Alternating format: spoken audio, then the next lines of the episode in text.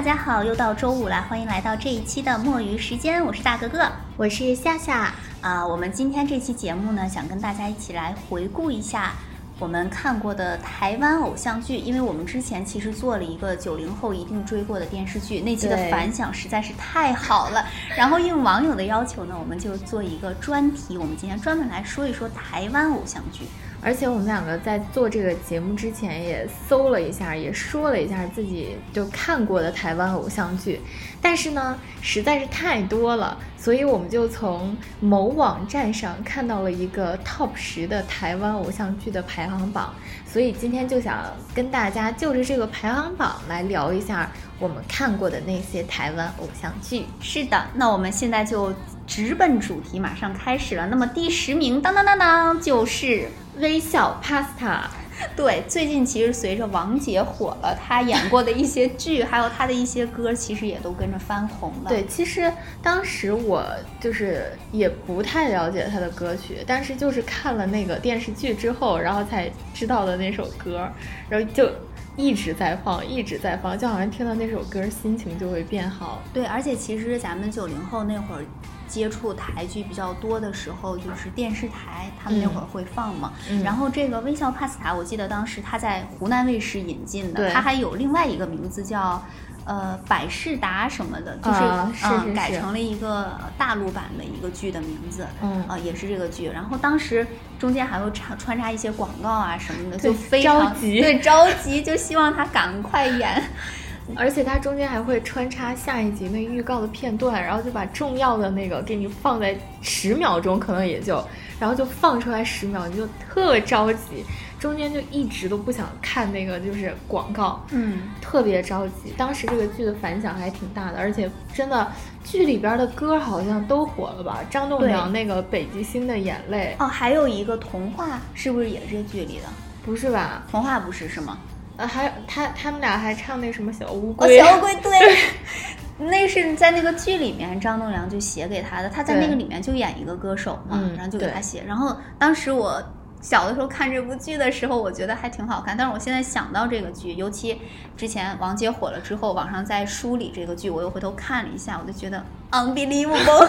我觉得他俩这个类型就可能是现在娱乐圈某种不可说的那种范本，就是合约情侣啊，对吧？嗯，他们俩当时就是在这剧里边就是签了个合约，然后在粉丝面前假装夫妻，对，就是不得不对，然后最后就因为在一起的时间长了，然后就真的有了感情。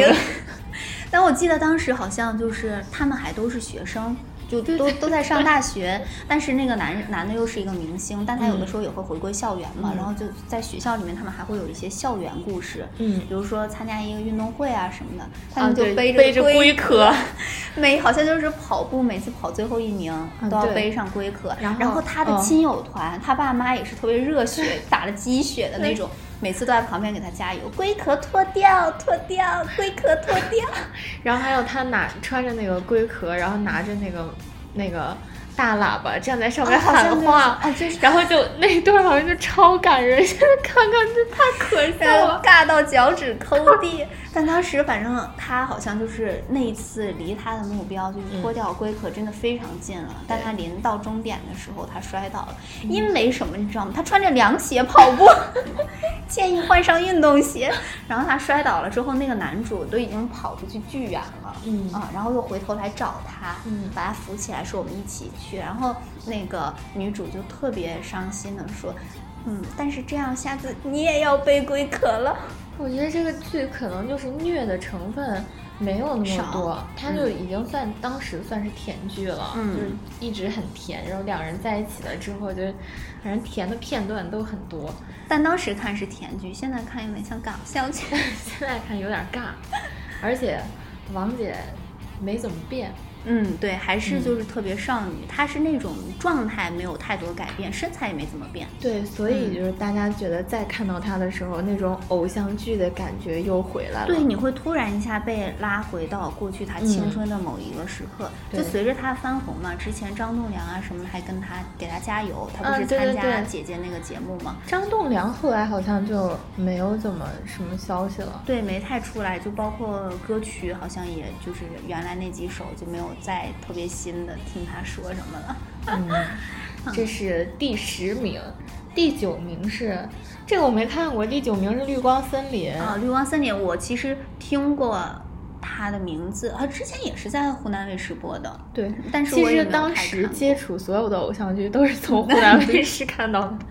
但是《绿光森林》在我的印象中，如果我们说刚才的那部剧是甜剧的话，它好像就没有那么甜。有点虐，呃，在我的记忆里面，那个预告片啊或者什么都是女主在流眼泪。哭，刘品言是不是 女好？像是啊，就是但是女主记不清了，男主嗯是绝对知道的，利威廉。这是台偶剧无法天哪他绕过的一个人物。他就是就是小说里面王子走出来的那种感觉，他真的长得就是很帅，而且帅但是不油腻。嗯，初代霸道总裁。对，而且霸道总裁还有一个人，就是当时偶像剧霸道总裁的代表，还有一个人，就一会儿可以提得到。啊，可以。就那个人现在可能就看起来有点儿 变化有点大 对。那绿光森林我们就跳过。嗯，绿光森林主要没有看过，嗯但是可以加入到自己的那个播放影片行列中，之后可以回顾一下。而且现在好像有很多，就比如说，呃，某书啊、某音啊，在上面他们经常会有那些片段，或者是谁谁谁说电影，他会给你把这个整合一下。嗯其实跟着他十几二十分钟，啊、可能也用不了那么长，几分钟的时间就把这部剧可能能串完。嗯到时候我们可以回去看一下。嗯如果有看过这个的宝宝们，其实可以跟我们分享一下，可以给我们嗯留言啊，或者什么的，或者用你的一句话来概括绿光森林。虐，也可以。那么我们的刚才说的第九名、第八名是第八名是《恶魔在身边》，这个我也没看过，这个我看过。讲一讲。我觉得，呃，这个剧，你知道这个男主吗？贺军翔。贺军翔听过，但我我记忆里面嗯其实都没有他的脸的样子，我有点记不清。你可以到时候搜一下这个图片，就是一看到他你就知道他非常符合这个片的名字，就是他长得特别的魅惑，嗯然后是那种痞帅痞帅的类型。就这个剧有一种什么感觉，就是韩剧的那个《继承者》，你看过吧？嗯，我知道。那那里边那个男二不是总欺负女主，嗯但其实他是喜欢她的。这个剧也是一样的，就是这个男生因为喜欢她，就总欺负她，然后就是有那种痞帅痞帅的感觉。所以为什么叫恶魔在身边？就是这个女生，她一开始给另外一个男生写了一封告白信。结果这个告白信被这个恶魔给擒获了，然后就拿着这个当做把柄，就一个劲儿的威胁这个女生干一些就是那什么体力活儿啊什么的，就指挥她干这个，就当她的小弟。但你说其实是他这个感情，其实一开始对女主就有，没有，我觉得哦，就是在这个过程当中觉得好玩儿吧哦，就是恶就一作剧开开始只是感兴趣，嗯，然后后来就两个人就越来越喜欢，越来越喜欢，然后两个人就在一起了。恶魔在身边，不可思议。现在想想都不可思议。但是里面女主是谁？杨丞琳哦，杨丞琳。而且这个剧你要是没看过，但里边最火的那首歌你肯定听过。啥？暧昧，哦，这啊是杨丞琳是在这个片子里面的吗？就是这里的哦就他们两个有的时候就是话嗯说到一定的份儿上了、就开始放歌。对歌儿就出来了，然后下一句的词儿可能还没出来呢，嗯然后这个歌儿就起来，你那个氛围感就来了一。下就有了。对，然后就是要接吻了吗？哦，原来是这部剧里面出来的这个歌。嗯嗯，那其实就是咱刚才说的，就嗯接下来也有一个剧，可能剧没有这个歌火，里面的主题曲。哦，偶像呃剧真的嗯产生了好多特别火的歌歌。对嗯台偶剧，反正就是我觉得它经典就在于说，这个剧能让你有一部分的记忆，然后它的主题曲还能让你有另外一部分的记忆，嗯或者说你看像我这种，我就算是没有看过这个剧，我对它没有这方面的记忆，但是它的歌能让我就是产生我其他方面的共鸣。嗯嗯，歌曲也能让我达到一个共鸣，这我觉得是很厉害的。就现在很多电视剧，你就会发现它这个剧一般吧，就是个及格的分数，然后它也没有一个特别火的歌，嗯特别火的主题曲。对，但以前的偶像剧是剧情也可以，然后歌曲也非常火。就非常经典。对，嗯，然后恶魔在身边的下一个是不知道是第几个了。第七个，嗯，第七个是《转角遇到爱》，这个也是歌非常火。这个我也罗志祥的那个《爱转角》，就是这首。转角，对，遇见了谁？就是这个。但罗志是祥现在已经就是变为时间管理大师。对以前，但是是偶像剧男主的。他演的那个我看过，他跟杨丞琳也演过一个，好像。嗯，对他好像嗯，也他和杨丞琳演过一潘玮。柏跟杨丞琳也演过。对，潘玮柏跟杨丞琳演的是校花，但他跟杨丞琳演那个我忘了。罗志祥在里面演一个骑台湾那个电动车 的一个憨憨男孩，还是个蘑菇头，戴着嗯眼镜。那我不记得了。然后脑子好像不是太正常的那种，就是我印象中就是经常有男主啊，嗯嗯都女主没有，就是男主骑着那个小电动车，然后别在马路牙子上摔倒。嗯，他他那个电动车好像还是粉色的，我记得。他真的是一个蘑菇头造型，戴着眼镜，但他以前在偶像剧里一般都走的是这种搞笑搞笑对，嗯就是这个转角遇到爱，就很多我我也只是看了几个片段因为大 S 和那个罗志祥都特别火嘛。当时大 S 他们两个应该是已经火了之后，然后合作的这部剧。嗯，然后以前的偶像剧的那种情节不都是，呃，富家公子和平民女孩之间的爱情故事？但这个可是反着的，嗯这个是一个公主和骑士、平民骑士的这种故事的感觉。哦，那罗志祥那会儿可能那个阶段就是总演对平民，他他可能，哎，他好像真的演不了霸道总裁，对他好就像他有一种搞笑的氛围在身上。下一像也不个太富是家公子嗯，他就是第六一个名了搞笑男第六名这个我没有看过，第六名是《海豚湾恋人》，哇哦！你看过？我看过一点片段，是张韶涵。张韶涵，然后里面还有霍建华，当当时霍建华还没有什我真的么不知道霍建华演过偶像剧。那个男主，那个男主是当时台湾特别火的一个男主。嗯我我刚才一直想想不起来他叫什么，然后突然刚才一下想到，好像许绍洋嗯，还是许家阳什么，就他的形象你一定会印象很深刻。嗯他是一个就是看着特别。就是西装的一个感觉，特别正派，嗯。然后戴一个眼镜，嗯。他那眼镜不是像罗志祥那种搞笑的眼镜，他就是嗯一个正式的那种眼镜，就是一个非常商业的那种人士的感觉。嗯。海豚湾恋人我有点儿没有什么太大的印象，我就记得张韶涵在里面好像也是一个追梦、爱唱歌的女孩。嗯，然后这部剧火了一首歌就是《遗失的美好》，啊，嗯，就是你现在想起来可能对这个剧没有任何印象，包括像霍建华我也没什么印象，嗯嗯，但是这个歌就是一直特别火。嗯，歌真的非常火，现在还火呢。对，一直在。就其实张姐也是前段时间前几年，啊，呃，对，然后突然一下子又出来的，对，然后包括歌手啊或者什么的也把大家带回去了。就嗯之前其实台湾那边，对，一说到他，我想起之前台湾那边还有什么，呃，那叫什么三小天后，好嗯像就是张韶涵、王心凌和杨丞琳。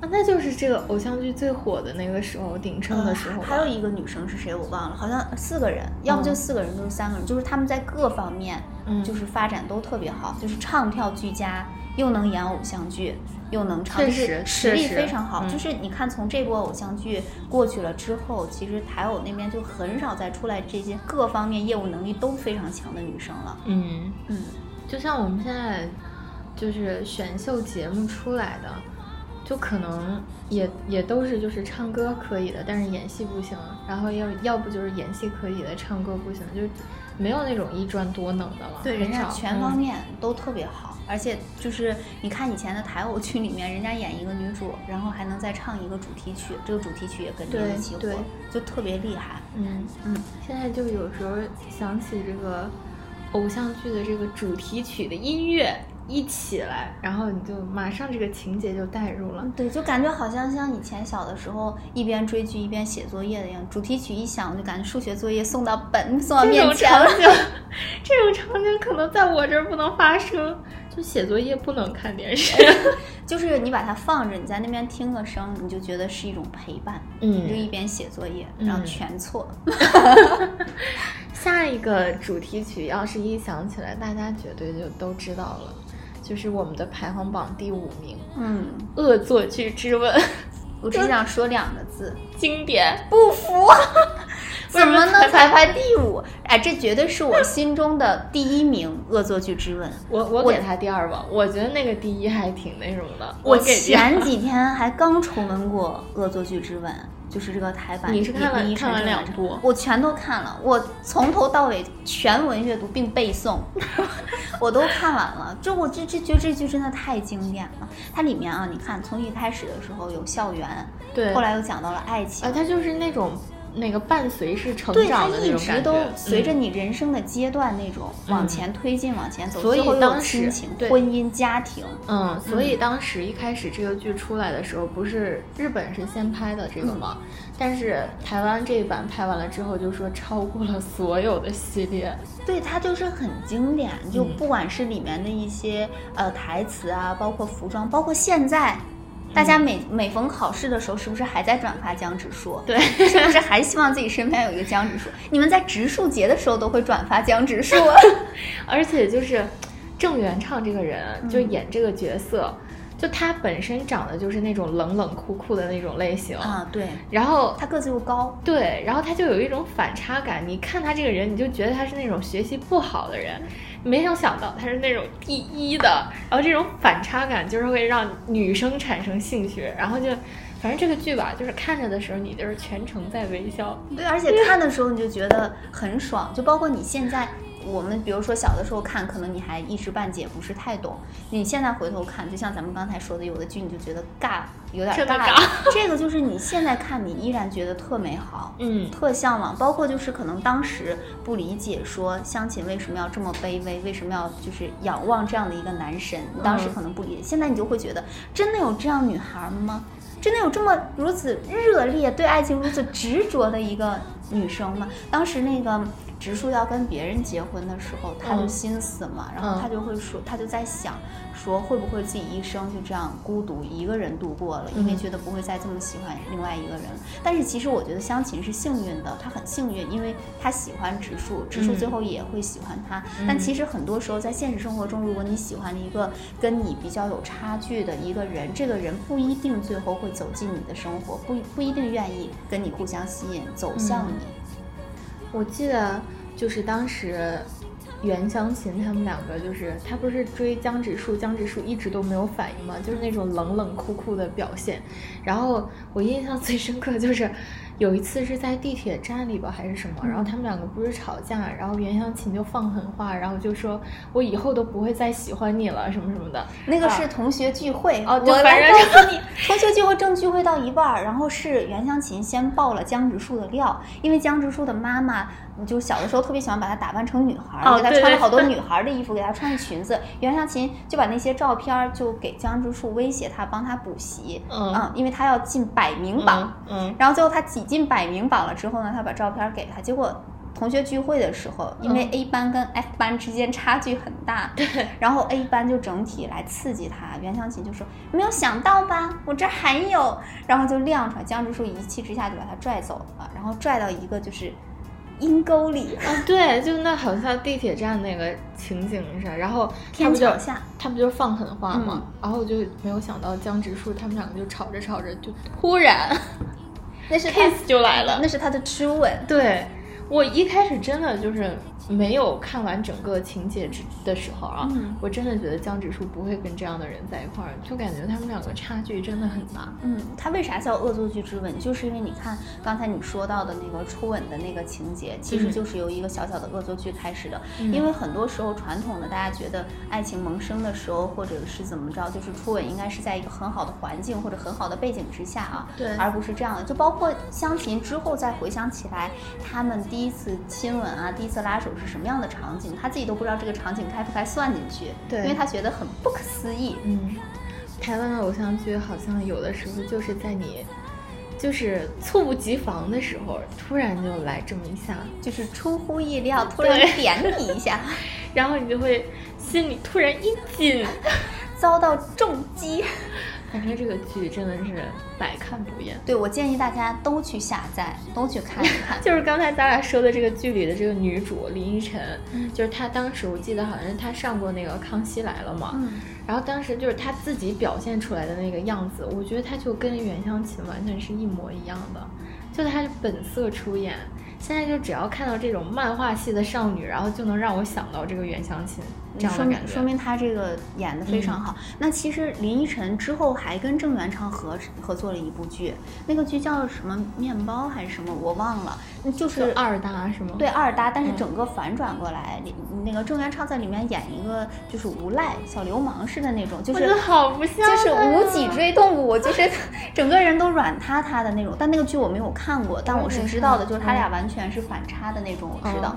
后来林依晨不是又演了一个特别火的，跟陈柏霖演的《我可能不会爱你》，嗯。她在里面就演一个特别 精明、特别聪明的女生。嗯。然后当时有很多人，这部剧播完之后，大家就说，如果她呃就是演的那个角色叫程又青，啊，就说如果程又青和江直树在一起了，结局会怎么样？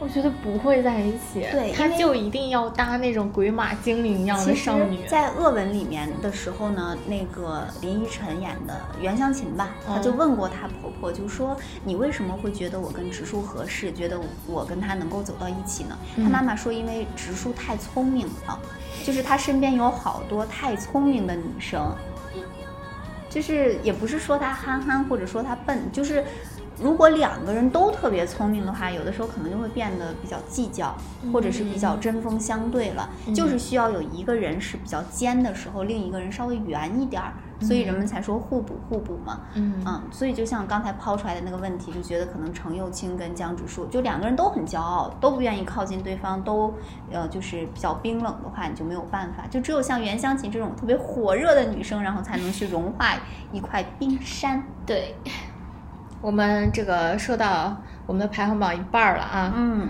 我们的第四名，放羊的星星，哎林志颖最近还是挺惨的。嗯，心疼。对，但是这个放羊的星星，当时我看的时候，好像是我初中的时候，你看过吗？没看过。他是当时搭了一个韩国的女星，然后演的这部偶像剧，我觉得它有点虐，就导致我现在都不想再翻回去看。这是部虐片吗？中间的部分有点虐，嗯就他本来是一个某个集团的二少，嗯，然后哦，是好像是一个珠宝集团的二少爷，然后后来爱上了这个珠宝设计师，他也算不上设计师，反正他是个小偷，这个女生是个小偷，然后就爱上了这个女生，就两个人中间产生了一些爱恨纠葛的故事。哎呦，就我我觉得有一些虐，反正我现在不会再想回去看，但是很多人喜欢这种又爱又虐的这种心理的这种波动的感觉。哎，那你说这个剧如果按照年份来排的话，是不是会就是靠后一点？因为其实就跟韩剧一样，你没发现吗？就嗯它是每一个阶段有每一个阶段特有的一个特征。嗯比如说一开始的时候，我就是玩失忆这一套，就导致好多片子都失忆了，是失他在。这里就失癌忆了。症什么这种的，然后所以可能我在想，它可能年份比较靠后，比如说一开始台偶出来的都是走这种搞笑路线的，对幽默路线的，或者嗯是甜剧路线，嗯尬剧路线，然后结果可能到最后就开始打这种就是虐剧路线了。嗯，这个剧当时就是，我觉得它火了吧，有一部分原因，还有就是这个女主的这个穿搭，还有服装造型里边的那个小饰品的搭配。因为你知道韩剧里面就很注重这些服装造型的设计，台剧、韩剧，韩剧吗？嗯，韩剧你现在看韩剧不也是吗？就她服装造型特别重，然后这个女女生加入到这个台湾偶像剧的里边儿以后，啊，就她完全颠覆，带来了。她颠覆了以前这种台湾偶像剧的那种里边的穿搭，就感觉很正常、很普通。对，而且以前台剧的穿搭就是它只要都是涉及到明星自己对的有的而且它一旦涉及到校园的部分，就全部都是那种小短裙，然后上面就是一个小制服那种感觉。但是这个这个剧里面，就这个女生经常会戴一些什么可爱的小耳环、小饰品。你知道韩国的耳环什么的，就大家都很喜欢，浪漫满屋那种感觉。对，就是嗯那样的感觉，一下子这个就火了。嗯，哎，你一说穿搭这一块儿，我突然想起来，前段时间我还在某书上面看到那种排行榜，嗯呃，就是一个总结，就是说过去台剧里面的女二都特别嗯漂亮，就其实台剧里面过去有很多女二都特别的，就是精神，值得就是单拿出来说一说都很大放异彩的，但他们一直都是在演配角，但都是很经典的配角。嗯就是《放羊星星》里面的那个女二是不是也很火？就李什么啊，对对对，这个女的也很火就，看起来就她演了好多部。对，而且有的时候还会演那种坏女生。对对对，啊，还有那个《恶作剧之吻》里面的那个女二徐伟宁、徐伟宁还是什么，就那个女生，就她最近好像也也又翻火了吧？呃，就反正她也是那种就很漂亮，可以拿出来单独单独来讲，单独来说。而且以前台剧里面的女二还有好多是模特出身的，对她们身材都特别好，嗯嗯，就是特别高，然后穿衣服也都好看。嗯，就是《恶作剧之吻》里面的那个第一部里面，就江直树一开始找到的那个结婚对象啊，嗯那个女的也是一个模特啊，嗯，就也是那种特别会穿。我们接下来要说的那部电视剧里面的女二，跟那个剧是跟那个《恶文》里面江直树找那个对象就是一毛一样的，该排名第三了，《演心愿便利贴》这个我只听过歌，我没有看。就是那个里面的女二，就你那个演员本身叫啥我不知道，在里面就演安娜，安娜就是特别高高好多安娜，就是好像偶像剧里面好多安娜。刚才你说的《心愿便利贴》，其实就它还有台版的名字嘛，就叫《命哦，中注定我爱你》。我爱你。对我我是不承认便利贴的啊，我就说命中注定我爱你，哎，为什么要扯上这个便利贴啊？就是因为这个女生是一个有求必应的女生，啊就是谁找她帮忙，对她都答应。就是她在工作环境，她的工作环境就是一个格子间，然后她坐到哪儿，别人就说，哎，你把这个文件打印一下，你把这个咖啡给我倒一杯，或者怎么着。然后后来大家对她的要求越来越多，她也怕忘记，所以就是每一个人提出要求不是他写，是别人写完贴在他身上。这太过分了。最后他就是那个片头，就是他被贴了一身各种各样颜色的便利贴，但他是面露微笑的，嗯就是他没有表示不开心啊什么，就是这样一个平凡的人。你没有发现台偶剧就是还有一个特点，嗯就是他不会去特别夸大一个女生的优点，或者是把她放到一个特别嗯高的一个某一个位置上，她就是很平凡的人。就我们刚才说的所有台偶剧里面的女主，每一个都有每一个的性格，对你在生活当中都能找到，就能跟他对应的这种，就是非常非常平凡，甚至有很多不完美和缺点的女生。所以就容易让就是青少年时期的自己有代入感。对，然后那些男生呢会被塑造的相对完美一点，他要不就是学习成绩很好，长得很帅，个子很高，很有钱，或者怎么着，你就觉得。哦，你就觉得是不是每一个像女主这样平凡的女生都能遇到这样？所以为什么人们以前都说你就是偶像剧看多了，你就是被偶像剧洗脑洗脑了？为什么会有这样的说法？就是之前有一个综艺节目里面，然后某知名吐吐槽大师啊，这个这个男人，然后他还在那个节目上说什么偶像剧真的就是脑残，然后就是看了之后更脑残，就反正就吐槽的很狠。但是我觉得一般女孩子之前都看了好多这样的偶像剧，但是你就是要看了电视剧里边的人什么样之后，然后你才会给自己设立一个小目标，就我想要找什么样的人。但是现实生活中可能比较难遇到。而且其实就说到这个，我觉得可能每一个时代不同。你比如说嗯咱九零后，咱那会儿还有这么多的台偶剧可以看。那现在，比如说现在的零零后，或者是更远一点的，就是二零后、一零后，嗯，嗯，比如说现在的小朋友，他成长起来到他初中的那个阶段或者高中那个阶段，我不知道他们能看什么剧。就是现在他们仙仙侠剧。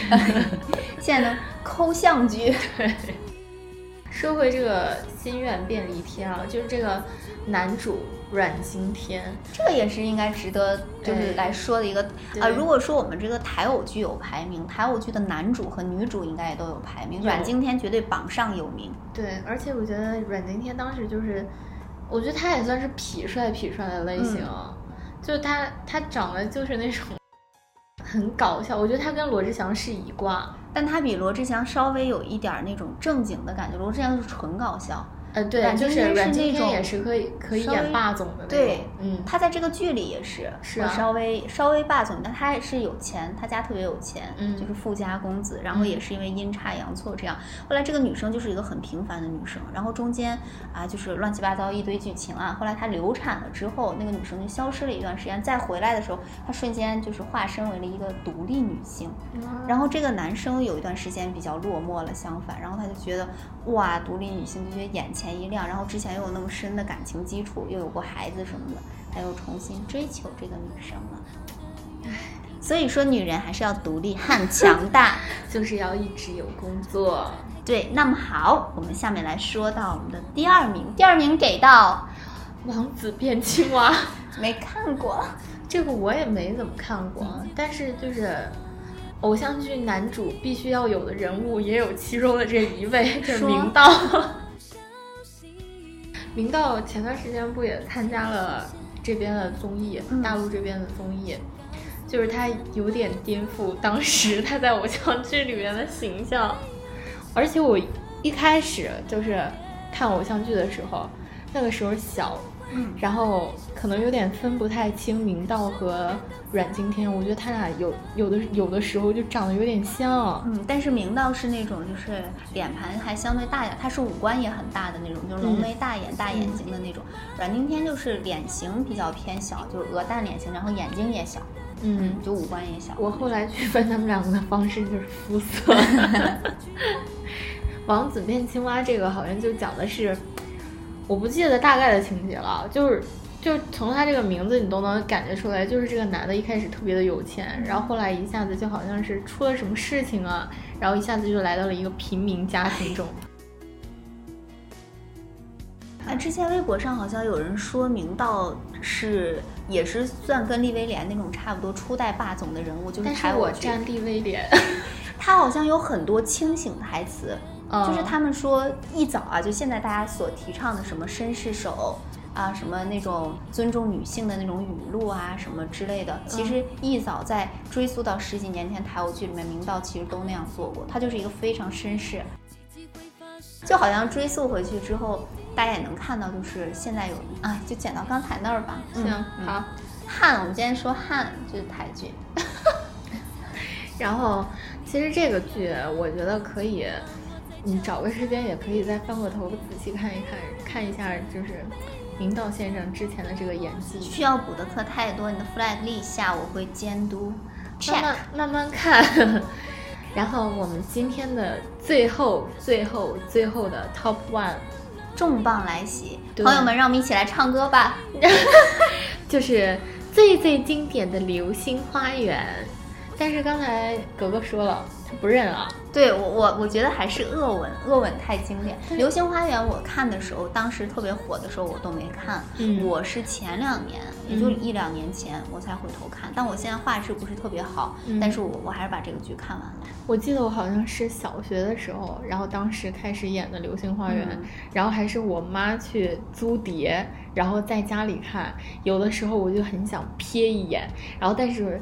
就当时我妈就觉得这都是谈恋爱的事儿，然后就不能让小朋友过早的摄入，然后我就一直，但是你就是越不想让你看，然后你就会越想看，嗯，然后后来就是看了这部剧的之后，我就觉得，嗯，非常好看。但是你觉得他们四个在你心中的排名是怎么样？谁最帅？我会觉得言承旭比较帅，但是好像大家都觉得仔仔比较帅吧。我喜欢那个，我叫不上来名字，就是在里面演花花公子的那个。花花公子西门吗？西门是他，吴建豪不是那个，另外一个叫什么不记得？朱孝天啊，对，朱孝天。啊，对我当时反而觉得他好像很 OK。西门，因为他是就是在那个里面相对成熟的男生。就其他几个男生不是那种有小脾气、小情绪，就是很任性或者是怎么着，只有他，因为他接触太多女人，就是整个游走在中间，在社会上面他是很社会的那种。对对对对，我就觉得这个人可以。然后那个道明寺有好多的尬词啊，就是道歉有用的话要警察干嘛？还有他就说人生现在这样活着的话就是很乐无生趣，然后人家说那个叫了无生趣，他说这个就是了啊，难道你会说吃饱了我要睡了？就是特别可爱，然后又特别逗。对，我就是觉得道明寺没有那么讨人厌，就不像那种就是富家公子塑造的那种形象，就是特别讨人厌。只要有钱什么的，他之前还跟山菜说什么：“你要是喜欢的话，我把巴黎铁塔都给你买下来。”他他就是一个，我感觉就是因为有钱，所以被家庭保护的也挺好，没在外头太吃过苦，太接触过别人，就可能人际关系这一块不知道怎么打交道，对。所以他喜欢一个女生的时候，不知道该怎么对她好，对。他觉得能用钱解决的问题 都能摆平，就什么都能用钱解决，包括他后来不是喜欢山菜嘛，对山菜好，也是就是先给他钱，嗯或者是先给他买好东西，山菜就觉得瞧不起谁啊，对，然后俩人就会因为观念的不同又吵架。嗯，然后我当时就是后来在看这部剧的时候，看了一下就是底下网友的评论，就打开弹幕看，你就会看到很多新奇的那个反应，然后就有很多的网友就会吐槽山菜这个人，就说他简直就是当代的就是绿茶形象代言人。他确实好像喜欢两边倒哈，对，但是我觉得这还挺真实的，就是现实现代的这些电视剧、偶像剧里边儿就不会说这个女主喜欢男一、男二，就是在中间徘徊不定。但我觉得现实生活中女生就是会这样，就因为她对你的一个好，然后就可能心里对她增了一分。就其实山菜也是，而且两个人都又帅又有钱，我就觉得还挺真实的，就是也没有说像大家讲的偶像剧，可能部分奢华的场景啊，还有这种人物的形象塑造，可能会有一点就是偶像剧的感觉。但是我觉得人物性格方面，我觉得反倒还是挺真实的。而且其实就像刚才咱说到的嘛，嗯他可能就是台偶剧，他不会说就把一个人塑造的多好多完美，它那这都是那种成长伴随式的。对，那嗯所以这些其实就是在大家看来是有点缺点，就是缺点加引号啊，其实也是人物很真实的一部分，因为没有人就是完美的。如果真的有一个没有任何缺点，就是完全就是一个非常完美。完整的一个人在这块儿，你反而会觉得不真实，因为现实生活中不存在这样的人，你都嗯想象不到这样的人。正是因为有各种各样不同的角色出现在我们的这个影视剧当中，你身边有能对照上的形象，你才会觉得很真实。我身边好像就有这样的人，我嗯身边就怎么怎么样，对吧？我身边就有不太懂得拒绝别人的这种呃老好人，对谁都特别好，谁的嗯忙都帮，那你可能就会想到便利贴女孩然后有这种特别执着的啊，一心就喜欢一个人，我就为爱向前冲冲冲的，可能你就会想到相亲。相亲，嗯嗯。啊，那我们今天也跟大家聊了一下台湾的这些偶像剧，来了一波回忆杀。对，然后如果我们有什么没有提到的这个电视剧，大家也都可以给我们留言，就是在你心目中的经典的台湾偶像剧的回忆杀是什么？其实特别多，就是对咱们其实也有很多没说到对，我们也有很多嗯没有说完的。然后包括呃，因为我们是想找一个参照物嘛，就像夏夏一开始说的，这网友列出来，当然列出来这个里面呢，可能有我们两个没有看过的，所以我们就说的相对少一点儿。那也还有很多我们看过的，我们觉得很好，但是因为没有在榜网上然后时间也有限我们就没有跟大家讲到的其实都会有。嗯我们也把自己没有看过的这个加入到我们的片单中 然后回去也可以刷一刷再怀念一波。对大家可以一键三连跟我们互动那我们下一期摸鱼时间再见拜拜。拜拜。你会看见幸福的所在